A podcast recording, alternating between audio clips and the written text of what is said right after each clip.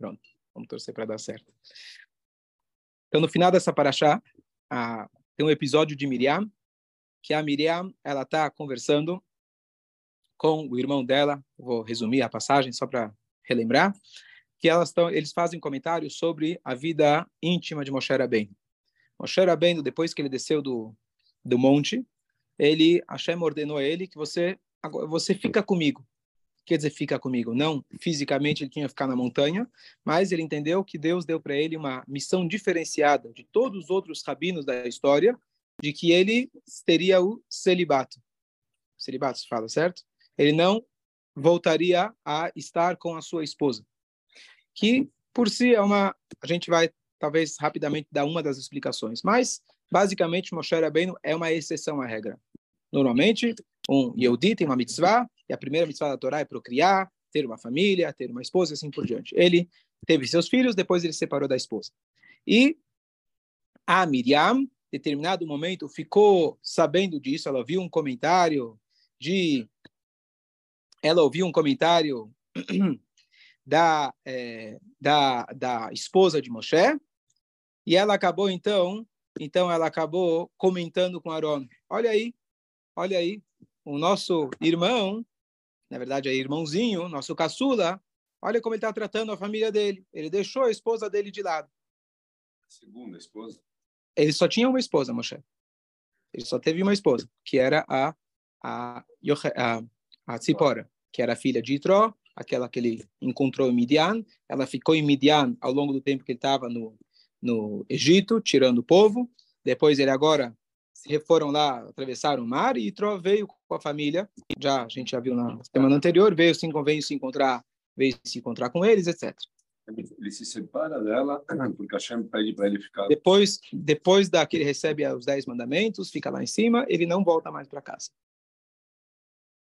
E a Miriam fez um comentário com Aaron. E esse comentário, por mais que foi sutil, foi com boas intenções, etc., Deus considerou isso como Lachonará, como a maledicência, e a Miriam, ela teve aquela lepra antiga chamada Metzorá, e ela teve que passar pelo procedimento, por todo aquele processo que é muito, muito é, humilhante até, que a pessoa tem que ficar fora do acampamento, ela fica isolada, por um tempo, etc., sete dias, depois ela tem que passar por um procedimento de é, purificar, e Deus, naquele momento, intervém, e ele aparece para Aaron e Miriam e fala, opa, o que vocês estão falando aí do meu Moshe? Moshe é o homem mais humilde da face da terra. Querendo dizer, Moshe, na verdade, não está nem aí para isso que vocês estão falando dele. Ele não é uma pessoa que se acha, está preocupado o que estão falando dele ou não. Mas eu atesto para vocês que ele é o homem mais humilde da face da terra. Tudo o que ele fez eu que estou eu que estou dirigindo ele, vocês não têm o direito de falar de Moshe. E mais uma coisa, Deus apareceu para eles de repente e os comentaristas trazem que eles começaram a ficar preocupados. Porque para você ver Deus ou ter um encontro mais próximo com Deus, você precisava estar puro. E eles não estavam puros. Eles se chocaram, peraí, Deus está aqui e a gente não está puro. E com isso Deus já estava dando a resposta, agora você entende porque Moshe bem não pôde voltar para casa. Ele o tempo todo tem que estar puro, ele estando com a sua esposa ele pode entrar no estado de impureza. Então, como ele tem que estar o tempo todo é, é, de prontidão para que eu fale com ele, então ele é diferenciado e por isso então ele não voltou para a sua casa. Então Deus deu a resposta pelo questionamento deles e Deus ao mesmo tempo reprovou, reprimiu eles pela atitude dela, principalmente que foi lá e falou para Aaron sobre a vida íntima de Moshe. Deu para entender? Eu falei rapidinho para Sim, então, falar diretamente, assim, ter o, o canal aberto era só Moshe Rabbeinu. Só Moshe Rabbeinu. Ele foi o maior dos profetas e ele tinha esse canal aberto. Com todos os outros era esporádico, era através de parábolas, não era diretamente, etc. É, sonhos, etc. Com Yoshua, vários outros profetas. Tinha vários níveis de profetas. Moshe Rabbeinu era o máximo. Nesse caso, Deus apareceu para eles de forma repentina, justamente para mostrar para eles o que acontecia sempre com Moshe, e eles entenderem a lição por quê. Deus não precisava dar justificativa, mas Deus foi lá e explicou para eles, olha, entendam que o caso dele é diferente, igual o que aconteceu com vocês agora. Não, não é imagem. É uma revelação, uma revelação divina. Como que é essa revelação? Não temos ideia. Só para a gente ter uma ideia do que a gente não tem ideia, o, o Maimonides ele escreve: se você quer saber como que é o mundo vindouro, imagina, tenta explicar cores para uma pessoa que Deus nos livre foi cego a vida inteira. É muito além disso, porque cores para um cego ainda é físico com físico, aqui é físico com espiritual. Então, é uma comunicação divina. Como ela exatamente? Não faço ideia. Ok. Então, é, até aqui a passagem está claro na Paraxá, toda essa passagem, só resumir para a gente poder analisar ela. Fala, Yusuf Shai. Fora a pureza e impureza, tem também o aspecto de, de também. Por quê? Ah, Hashem, não, Hashem vai, vai aparecer e, e eles estão numa intimidade, vamos dizer. Até aí não teria problema. É, é, justamente... Não, não. Não, ele está dizendo o, o Moshe está, digamos, numa situação onde ele tem um relacionamento próximo da sua esposa, o Yosef já está questionando, talvez por isso, o mero fato de ele estar com a sua esposa, isso já não seria apropriado, como você falou, sniut para Hashem. É, não é isso que está escrito, que está escrito que seria a própria impureza, quando a pessoa tem uma relação, ele entra num estado de impureza, e aí ele precisa ir na mikveh para se purificar. É, eu acredito que o mero fato é, de você estar com a sua esposa, isso não é algo impuro, muito pelo contrário, é o que há de mais sagrado que existe. Não, Pode. É hum, mas, não, mas é, a verdade, toda a ideia da vergonha surgiu depois do pecado. Se você está falando de Moshe no estar com a sua esposa, não existe mais sagrado, nada mais sagrado do que isso. Quer dizer, o mero fato de se relacionar não teria problema. Imagina. O, a questão seria pela lei da Torá, que uma pessoa tem uma relação, após esse momento ele fica impuro.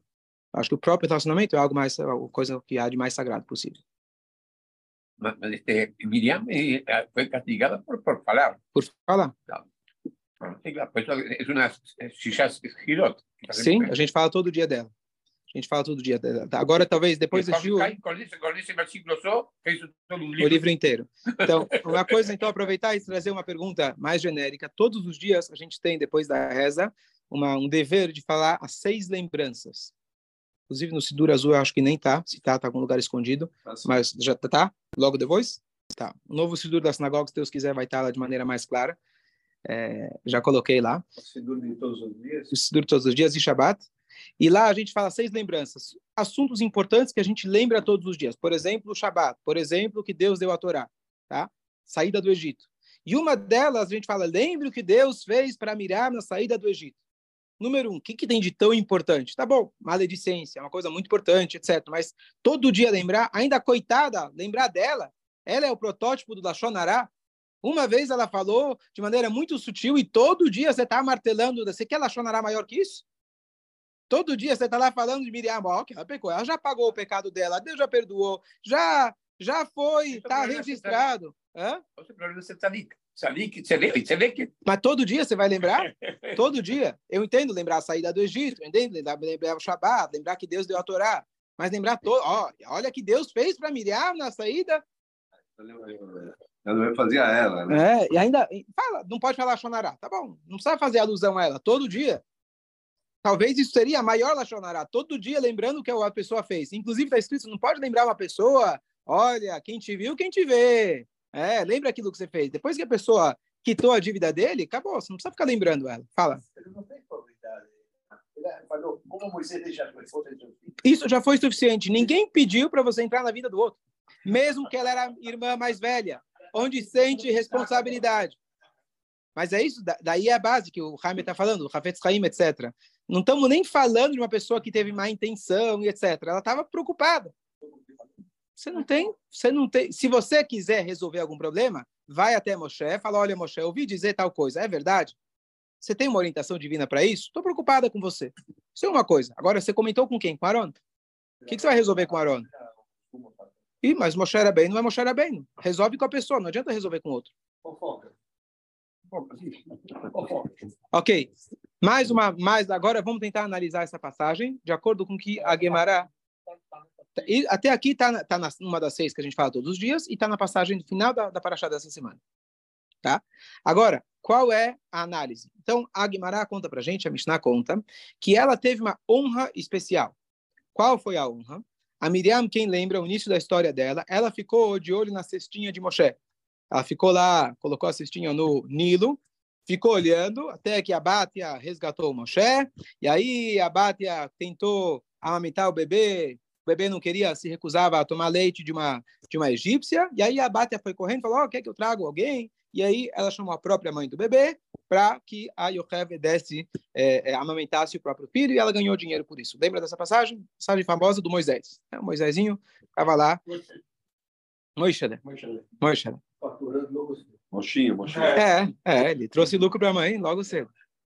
Bom, e aí diz para a gente a Torá, isso que ela ficou esperando o irmão dela por alguns instantes, ela ficou parada lá por alguns instantes, Deus deu o cavoto para ela, que muitos anos depois, 40 anos depois, ela agora estava com, ela, não, ela estava com 87 anos, agora ela tinha 7, desculpa, obrigado, 80 anos depois, ela tinha 7 anos, agora com 80, 87 anos, o povo inteiro esperou ela passar pelo procedimento de purificação. Teoricamente, eles podiam continuar a viagem. Deus falou para ficar lá, ficaram esperando sete dias para que pudesse se purificar, e aí eles continuaram a viagem. Ela era uma única pessoa, e esperou alguns instantes. Olha como Deus replica, como Deus devolve para a pessoa muitas vezes mais. Ela ficou uma pessoa alguns instantes, 3 milhões de pessoas ficaram esperando por sete dias. Faz a conta da proporção, é realmente completamente desproporcional. E daqui a gente aprende como Hashem retribui uma pequena ação nossa muitas vezes mais daquilo que a gente faz. Até aqui é a Mishnah. Pergunta. Tá aqui, estão comigo? Marcelo? E como ficou a de Moisés e os filhos? Ficaram desesperados, tristes, nadie fala Não, a verdade, ela, a, a, da onde Miriam pescou, da onde Miriam pescou que o Moshe tinha, Moshe era muito discreto. Como que ele ia saber se, se ele foi para casa, não foi para casa? Quem está de olho nele? A Miriam não estava lá olhando o que, que Moshe Rabbeinu faz a cada instante. Mas ela ouviu um comentário justamente de um dos profetas, outra história na Torá anterior, que, ela, que, que a, que a Yocheve, a, a Tzipora, a esposa de Moshe, falou, ixi, esses vão ficar profetas? Coitado da esposa deles. Ela achou que isso iria acontecer também com Eldad e Meidad. Ela achou que ela achou que iria acontecer com todos os outros profetas. Aí a Miriam pescou, peraí, qual o problema? O que, que tem as esposas? Não estou sabendo.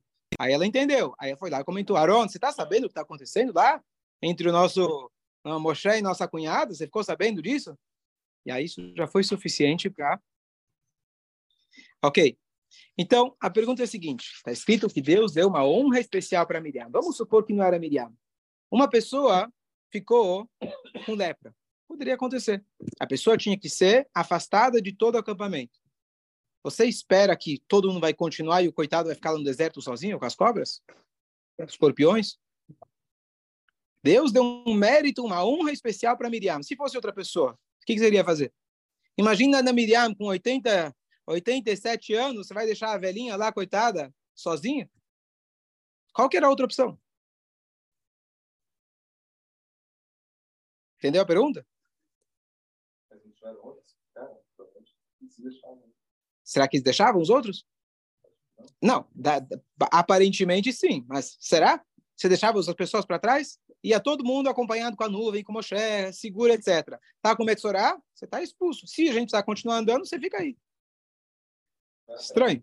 Ah, vai atrás. Ó, então qual que seria a outra opção? Ir atrás. Então, para que esperar o Miriam? Se ela vai ficar fora do acampamento, que diferença faz se ela está andando ou, ou parada? É mais do que uma honra. Então, isso que a gente vai dizer. É mais do que uma honra você esperar parado. Porque andar ou não andar não vai fazer diferença. O, o castigo é estar separado. Está separado. Andando ou parado, teoricamente, não tem muita diferença. Fala. Ok. Então, seria uma honra, quer dizer, daqui eu não saio sem você. Mas tem mais um detalhe. Hã? Caverna não. Ficou fora do acampamento. Não chovia lá. Fazia sol, mas chover, não, acho que não chovia. Era deserto. Aí a resposta é a seguinte: nossos sábios dizem que a pessoa tem que ficar fora do acampamento. Acampar significa quando você para, monta a tua tenda para você acampar. Deduzem daqui nossos sábios que todo momento que você está viajando, os dias não contam. A pessoa tem que estar quarentenada por sete dias parado, enquanto está todo mundo acampado. O que queria acontecer com Miriam? Vamos supor que eles continuam andando por mais cinco dias. Esses cinco dias ela estaria afastada, mas não estaria contando para subtrair os dias dela para que ela já vai poder voltar para casa. Então, se viajaram por cinco dias, ela tem que esperar cinco dias para poder começar a contagem dela de sete dias. Então a honra dela foi, não é que em nenhum momento deixariam alguém para trás, ficar lá deserto sozinho, mas a honra dela foi, eles tinham a opção de continuar a viagem e ela ia ficar quarentenada por 8, 10, 15, 30 dias, ou ela ficou quarentenada imediatamente. A gente parou a viagem para ela já poder começar a contar os sete dias dela e assim que terminar, ela já está pura. Eram dias úteis. O que era dias úteis era dias. Boa. Dias úteis é apenas enquanto eles estão. Coitada, se ela estivesse no Brasil, não ia acabar nunca. É feriado, é ponte, é domingo, é sexta, é sábado. Feriado antecipado um ano antes. Aí já cai peça, aí já vem carnaval, e aí já. Hã? Ok. Então vamos ver agora só fazer a conclusão de tudo isso. Olha que interessante. Qual seria o desconforto dela? Não é que ela vai ficar sozinha no deserto. Isso não iria acontecer. O povo inteiro esperou a ela. Se imaginaria, bom, todo mundo esperou para a coitada não ficar lá sozinha. Não. É simplesmente uma questão dela não ter o desconforto de ficar sequer mais um dia ou mais alguns minutos além do necessário do castigo dela. Por que, que ela recebeu isso? Vamos voltar lá na história de Moshe. Ela ficou de olho. Bom, Baruch Hashem, a Bátia pegou. Isso não era graças a ela. A Bátia pegou, Deus salvou e a Bátia salvou Moshe. O que queria acontecer? Ela iria tentar fazer com que ela mamasse de uma, de uma, de uma escrava, de outra, de, de uma, desculpa, egípcia, de outra egípcia, de outra egípcia, até que ela ia chegar na conclusão. Ela já sabia que Moshe era judeu, ela viu que ele tinha Brit Milá, ela viu uma luz, ela entendeu que era um judeu. O que, que ela iria fazer sozinha? Algum momento ela ia, bom, vai, vai ver que esse menino tem uma dieta especial. Alérgico alergia a glúten egípcio, tá certo? Glúten não, alergia à lactose. Lactose, desculpa, hoje tem tantas alergias. Lactose egípcia. Então, algum momento ela ia chegar nessa conclusão, provavelmente. O que a Batia fez? Economizou esse tempo de sofrimento de Moshe. Desculpa, Miriam. A Miriam, estando ao lado, assim que ela viu o que estava acontecendo, ela correu lá e falou: opa, eu acho que o problema é esse. Vamos pegar uma mãe de leite judia. Então, Moshe iria estar sofrendo por quê? Talvez por mais alguma hora, mais duas horas, mais um dia, mas no final das contas ele não ia morrer de fome e provavelmente se daria um jeito. Então, o que, que ela fez? Economizou um momento de aflição de um bebê de três meses de idade. Foi isso que ela fez. E aqui vem a grande mensagem. Que como Hashem retribuiu a ela, Hashem retribuiu a ela que ela não tivesse sequer mais um momento além do necessário do castigo dela. Ela tem que ficar sete dias? Vai ficar sete dias. Mas Hashem retribuiu a ela, eu não quero que você tenha desconforto nenhum além do mínimo necessário. Hashem não precisava ter feito isso. Você quer, você vai ficar fora? Então, daqui um dia, quando chegar no meu destino, onde eu queria que vocês ficassem, chegassem, daqui a pouco eu deixo, eu deixo você começar a tua contagem. Deus falou, não. Você se preocupou com o choro do bebê, para que não sofra por nenhum instante a mais. Ah, por que, que precisou sofrer? Coitado do Moshe, precisou ser jogado na cestinha, jogado no nido, etc. Isso é conta de Deus. Mas o mínimo necessário. Eu não quero nenhum agravante. Então Hashem fala, você vai receber a mesma coisa. Então, olha que bonito como a gente pode, na verdade, dimensionar as nossas atitudes. Às vezes, como a gente viu na Paraxá semana passada, a gente quer ser o salvador da pátria os Nessim, eles falaram, olha, todo mundo faz as doações para o Mishkan, no que faltar, pum, eu faço a última, o último cheque, sou eu que completo. Quem vai ganhar a placa? Quem ganha a honra do Miniano? Primeiro ou décimo? Fala a verdade, Marcelo. Quem ganha o escolha? É o décimo. É justo isso? É justo? O décimo é o primeiro, não é o décimo. O décimo chegou atrasado, fez todo mundo esperar. Não, mas eu salvei o Miniano. Não tira o mérito. Mas todo mundo gosta de ganhar essa, de alguma maneira, essa honra, tá certo? E o que acontece? Às vezes você pode ajudar uma pessoa, não de uma maneira que você vai ser o salvador da pátria. Ela iria tomar o leite, ele iria tomar o leite de qualquer jeito. Você conseguiu economizar alguns instantes de aflição de uma pessoa. Você não foi o salvador da pátria, ele conseguiu se virar sozinho, mas você deu para ele um pequeno alívio de alguns instantes. Hum. Seja uma pessoa que perdeu o Hazel Shalom muito querido, você não vai resolver o problema dele. Mas você conseguiu dar para ele alguns instantes de um momento onde ele sente que ele está sendo ouvido, um momento onde ele sente que tem alguém ao lado dele, você aliviou minimamente a dor de uma criança que está chorando a criança pode ter 70, 80 anos, o que for, se aliviou esse momento para ele, Hashem está olhando para você e saiba que Hashem vai te retribuir muito, muito, muito mais, como ele fez com Miriam. E o que quer dizer retribuir? Às vezes a gente precisa passar por coisas. Não quer dizer que você vai estar isento de qualquer sofrimento na vida. Mas, se for para passar, vai ser o mínimo de agravantes possíveis. E aqui acho que é uma grande mensagem para a gente entender a força da bondade. E aqui, se a gente for entender, a, quando a gente fala, lembre o que Deus fez para Miriam. O que Deus fez para Miriam, todo dia a gente fala isso. Se fosse para lembrar a Lachonará em si, que a gente está lembrando também, diria, lembre o que Miriam fez. Lembre o que Miriam falou. Lembra que ela foi expulsa. Ah, olha aí. Fica de olho aí, não fala Lachonará. Olha o que vai acontecer. Parece isso. Lembre o que Deus fez para Miriam quando a gente saiu do Egito. O que quer dizer Deus? O que, que Deus fez para Miriam? Não foi Deus que falou Lachonará. O que Deus fez para Miriam foi a bondade. Então vamos, vamos ter uma ideia e dimensionar a, as nossas atitudes, que às vezes está começando o teu dia. Eu quero que todo dia você lembre da saída do Egito. Eu quero que todo dia você lembre da outorga da Torá. Eu quero que todo dia você lembre quão grandes são as suas atitudes. A gente não está lembrando o demérito de Miriam. A gente está lembrando, olha, olha como Deus devolveu para ela por um instante que ela esperou. Olha como Hashem fez para Miriam. Não o que Miriam fez. Zahor da Hashem. O que Hashem fez para Miriam. O que, que ele fez?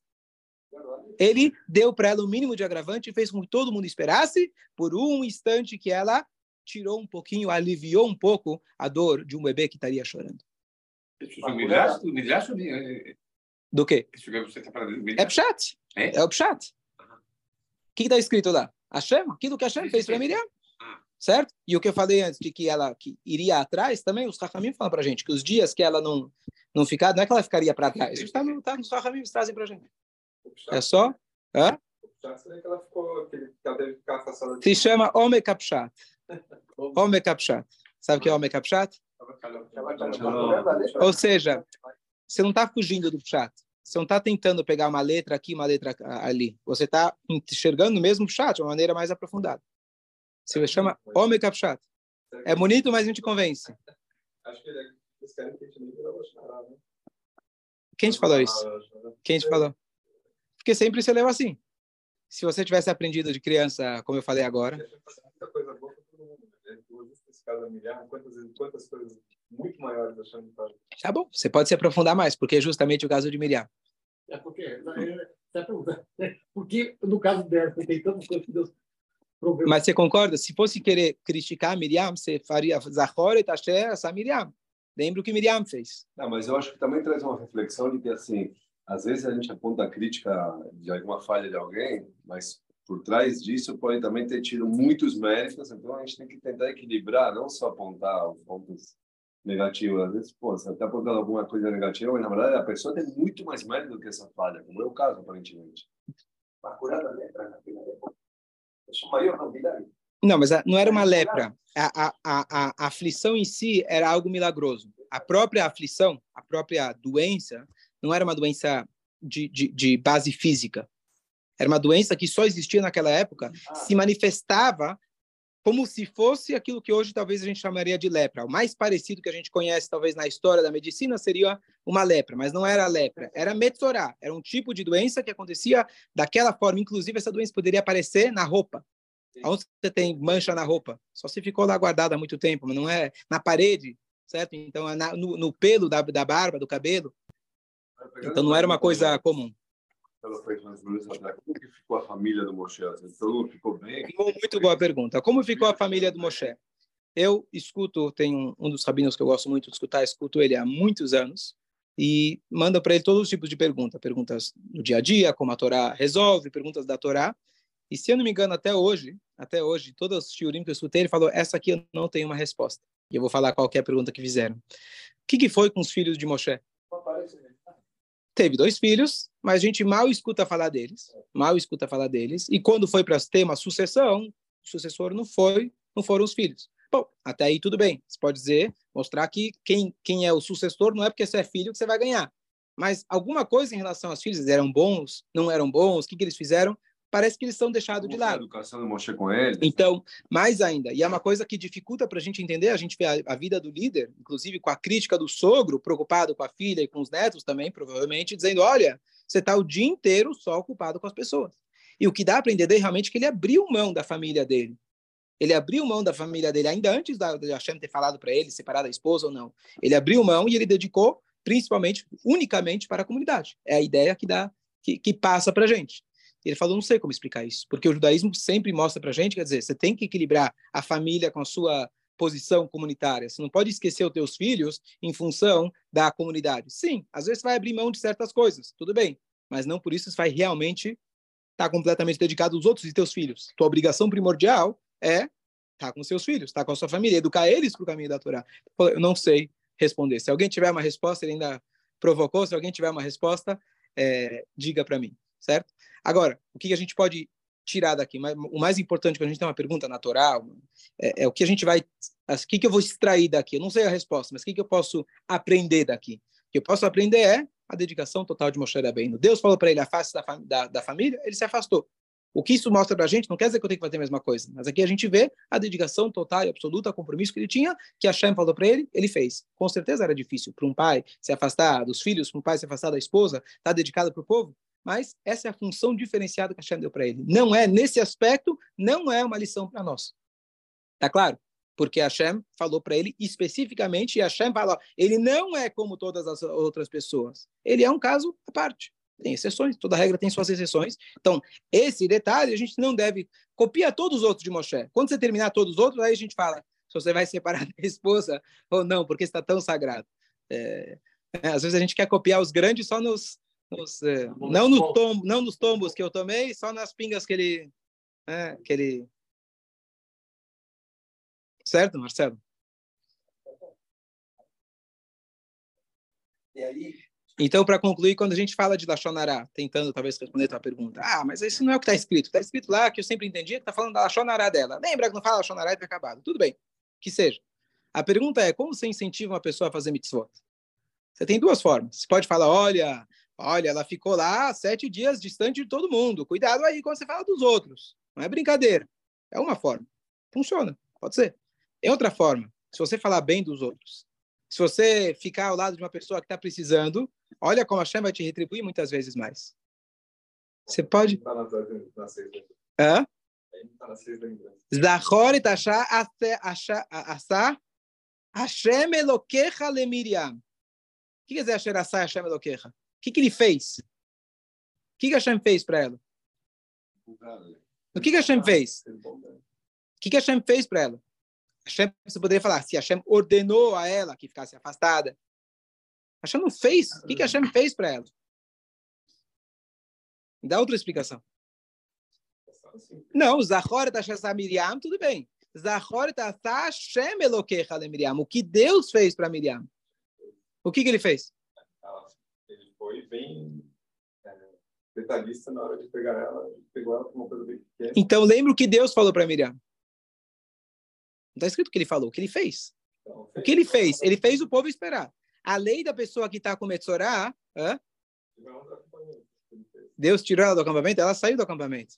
Mandou tirar. Falou, é, você vai ficar, você vai ficar com E Kalem. Eu vou tirar essa, essa doença porque você falou. E é uma pessoa tão santa e mesmo assim a Shem pegou. Quer dizer, imagina a gente... que- Tá bom, então eu vou ter que apelar para a regra Shivim Panim na Torá. Tem 70 formas diferentes de interpretar a Torá. Agora, Na verdade, deixa assim o que eu estou te dizendo talvez não seja. Ok, então vamos lá, eu vou, eu vou dar o braço a torcer nisso. Talvez não seja essa a interpretação mais popular, conhecida, ou até o Pshá. Mas, dentro de tudo da Torá, você pode cavar de várias formas, e você pode, cada dia, quando você vai ler a mesma Torá, a mesma Paraxá, a mesma, o mesmo Sidur, você pode interpretar de formas onde vai te dar um impacto diferente no teu dia a dia. Então, talvez vai ter dias que vai lembrar, Miriam, ó, melhor eu me cuidar. É melhor eu me cuidar, senão o castigo é bravo. Talvez um outro dia, onde você está mais elevado, mais inspirado, você vai lembrar, olha, olha o impacto positivo das minhas mitzvot. É E ambas são verdadeiras. É proporcional. Né? Você falar uma coisa assim do teu irmão e vê um problema Claro, desse. Então, claro. Por isso que tem que vir alguém Lembrar todo dia. veja o que acontece, porque não é uma coisa normal, não é uma coisa lógica. E não tem nem princípio de proporcionalidade como a Torá é tudo certinho. Sim, Isso aqui é uma coisa totalmente fora. Talvez, eu entendo assim, mas Entendi. eu entendi outra coisa também. vale os dois. Oh. Os dois tá valendo. Não, esse seria melhor, né? Esse peso todo de você. A Torá não é um peso. É, você falar que você falar um detalhe de nada e você acaba expulso do acampamento sete dias e pega uma doença que fica humilhada. É uma, é uma coisa Não, pesada. é pesado, é pesado. Mas quanto tempo vai durar o impacto desse medo? Fala, bom, hoje não tem mais medo Torá. Ninguém vai ficar sabendo se eu falei do outro ou não fiquei falando. né? pior. É? É. É, tudo bem. É uma forma, é uma forma de curar, tudo bem. E temos essa forma na Torá também. Existe essa forma também. Porém, eu acho que quando a gente diz, só para concluir, é, tem uma, uma- um diálogo descrito no Midrash entre Avraham, Avino, e Deus. E é, lá no começo de, de Parashat Lech Lecha, então Avraham, ele, Deus fala para Avraham, olha, vou engrandecer teu nome, vai ter brachá, vai ter brachá, etc. Então o Midrash ele complementa esse diálogo dizendo que Deus ele fala para Avraham, olha, o povo judeu mais para frente vai rezar todos os dias. Eloquei Avraham, Eloquei Yitzhak, Eloquei Yaakov. Deus de Avraham, oh, teu nome vai estar lá, na Abrahá. Legal. Mas aí o Avraham, que também era muito humilde, fala uma coisa estranha. Deus, eu quero saber, mas no final dessa Abrahá, quem é que vai aparecer? Baruch atah Hashem Magen, Magen, Avraham. Vai ser o meu nome ou vai ser dos meus filhos ou netos? Quem vai ser? Aí Deus fala, não, fica tranquilo. Na, na hora de fechar o contrato lá, assinar, vai estar o teu nome, fica tranquilo. Avraham Avinu está preocupado se o nome dele vai aparecer na Midá, se ele é o homem mais importante. Estamos falando aqui do protótipo de bondade no mundo, ele fazia bondade inconsequente, sem pensar no bem-estar próprio, ele está com, tá combinando, negociando com Deus se ele vai aparecer mais, se vai aparecer menos, se a placa vai ter o nome dele. Uma das explicações é de que vai ter, vão haver várias gerações. Tem gerações que são correspondentes a Abraham. Abraham era protótipo de Hesed, bondade, onde Deus vai dar bondade, como teve, por exemplo, nos primeiros dois mil anos da criação do mundo. Deus dava muitos anos para as pessoas, muita força, muito dinheiro, etc. E eles abusaram. Tem épocas de Elokei perseguição, onde Deus ele foi mais Gevurah, foi mais severo. Tem épocas de Yaakov, que é correspondente quando Deus deu a Torá. Yaakov representa a Torá, o equilíbrio, assim por diante. No final das contas, no final das eras, pergunta Abraham, qual vai ser o predominante? A gente tem que focar em Abraham, bondade, Yitzhak, severidade, ou Yaakov, que é o equilíbrio? Qual é a maneira da gente olhar a vida, olhar a Torá? Seguindo a severidade, que nem você falou, ó, se você falar mal, nem o mínimo que seja, você vai pagar as consequências. Amnon Yitzhak, famoso mais pela sua gvurá, ele fala, o mundo é como um supermercado. Você passa com o carrinho, vai pegando, vai pegando, vai pegando. Aí no final, você vai passar no caixa, é, vai ter que pagar, tá certo? Essa é uma maneira, esse é o Yitzhak. Amnon Yitzhak é o nome dele, né? Aí, diz Hashem, não se preocupa, no final das épocas vai ser Abraham. E essa é a maneira que a gente tem que viver hoje, e olhando a juventude hoje. Não vai adiantar você querer assustar teu filho, que no mundo vindouro, que vai ganhar, que vai perder, que ele vai sair perdendo se ele não fizer a Torá. Tem que ser com amor, tem que ser com bondade. Essa é a única forma. E não é uma forma que você está abrindo mão da Torá para ser mais leniente, para, vamos lá, abraçar mais gente, para mais gente querer. Mas depois eu conto para ele as verdades. Verdade é que ele vai apanhar mesmo se não fizer. Não, essa é a pura verdade. E essa é a maneira que Hashem decidiu expressar a Torá dele, especialmente no final das eras, tem que ser através da bondade. E todos os pais e educadores hoje, falo sendo por experiência, sendo, pai de crianças pequenas, tem, a, a, a, tem o maior desafio de todos, que é tentar descobrir isso dentro da Torá. Porque se você não conseguir transmitir a Torá como um abraço, como amor, como carinho, eles vão procurar um abraço em outro lugar. Chaves. Ok. Deixa eu só parar a gravação e já ligo aqui.